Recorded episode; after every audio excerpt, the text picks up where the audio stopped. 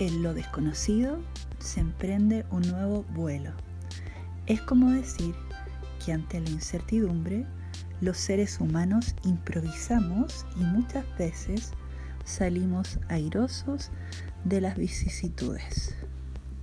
Por eso nunca tenemos que subestimarnos y jamás perder la esperanza.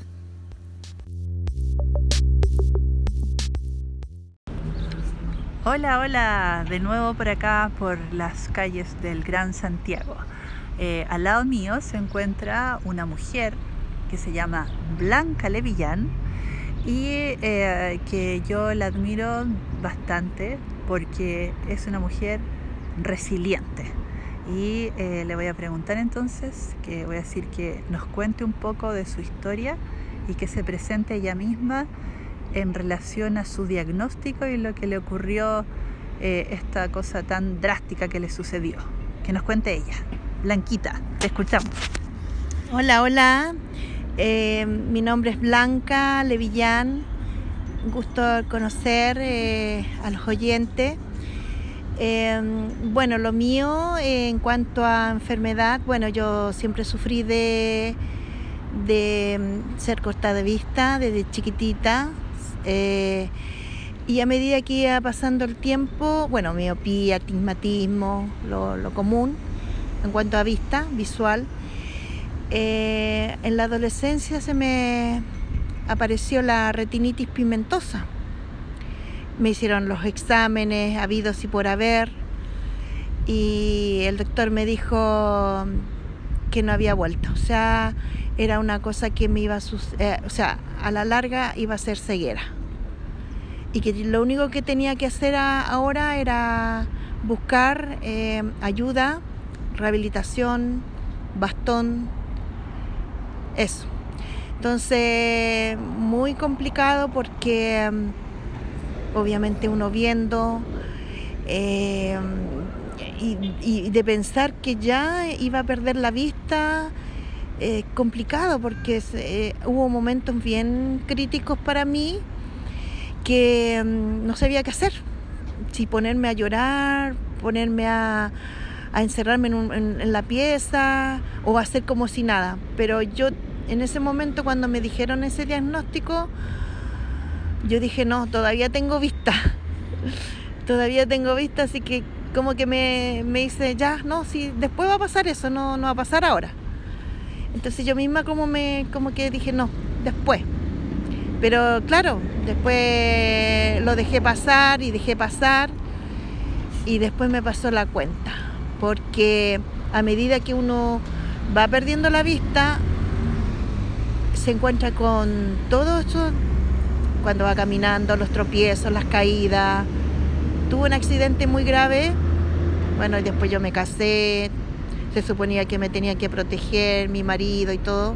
Fue todo lo contrario, pasé momentos difíciles con él. Eh, separación. Entonces, eh, era salir de eso, pero en vez de recibir apoyo fue todo lo contrario. No, no recibí apoyo, más que mi familia. Y tuve un accidente muy grave que me, ahí me hizo como... Tuve un accidente con mi hijo, me caí, me bajé de la micro y me caí Afortunadamente no le pasó nada, porque lo traía en, una silla de esto de guaguita a mi cuerpo. Y, y de ahí fue todo ya casa, adentro, no salir, muy complicado.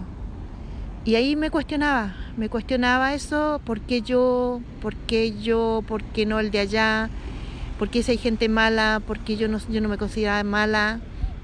Entonces era una cuestión de una lucha y también conocer al Señor también porque eso me dio la, la, fuerza de seguir adelante.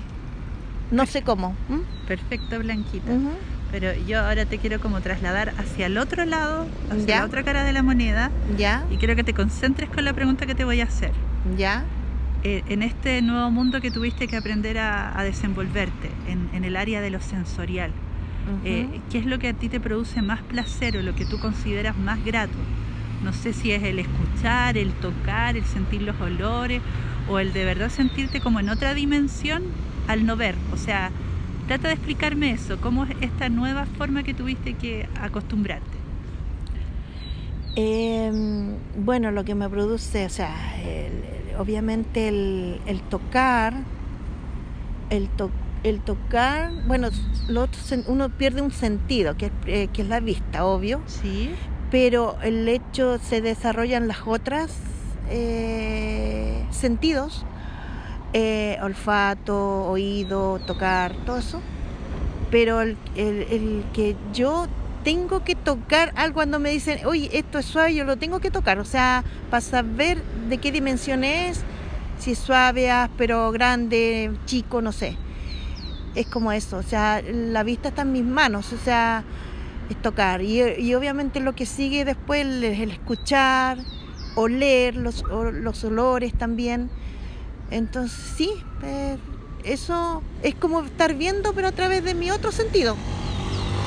Pero, pero todavía sientes como la nostalgia de, o ahora te adecuaste totalmente y de verdad eh, esta es como tu nueva forma de percibir el mundo. Sí, esa es la nueva forma de percibir el mundo porque ya la vista ya no lo siento como ya como algo como me falta la vista, no lo siento así. Ya todos los otros sentidos me, eh, me llenan. Ya no me complica el no ver. Ya no, no siento ese, hoy no veo, y esto, no, no lo veo así. Ah, fantástico, fantástico, Blanquita. y para ti ahora, ¿qué es lo que es la belleza? Si antes quizás estaba tan ligado a algo visual, pero a ti, para, para ti ahora, ¿qué es lo que es algo bello o alguien bello? Pero, pero no me contestes como lo que esperas que quizás que otros podrían contestar. Contéstame desde tu verdad. ¿Qué, es ah, para ti? Para, para mí lo bello. Para mí lo bello es una... Eh, es, es escuchar a una persona, por ejemplo, ¿Ya? Eh, y sentir su calidez, su sencillez de su voz más que más que el, tocar y ver hoy si es físicamente es bonito, que me digan hoy es bonito, no. A mí la calidez de una voz es bella para mí. ¿Cachai? Qué divertido. Sí, sí pues. una calidez de una, de una voz bella para mí. Genial. Eh, una música también, la melodía de, de una canción. Em, todo me llena, o sea, el olor, el olor a flor, pasto, bueno, yo como vi, sé que es olor de, la naturaleza, claro. pero a mí me regocija y a mí me, me, digamos, se me paran los pelos cuando yo siento la naturaleza. Qué extraño porque como que se puede deducir de que parece que ahora ah, como que sientes más intensamente. Claro. Ahora. Sí. Siento mucho más intensamente ahora. Pues si tú me dices a mí, eh, pero si no tienes vista, no, no, hago como que si la vista lo tuviera. Sí, qué, interesante. Eso, eso es para mí. Qué bueno. Por lo menos eso lo veo así, yo lo, lo, percibo, lo, lo, veo. Ya.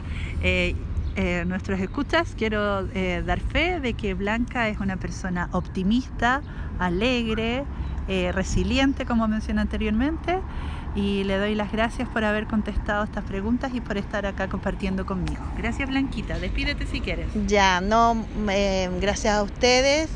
Eh, muy contenta, Dianita, por haberme entrevistado. Genial poder haberle ayudado con mi... Con mi sí, con tu testimonio. Con mi testimonio. Genial, feliz. Así que muchos saludos y que estén bien también. Hasta la próxima. Hasta la próxima. Chao.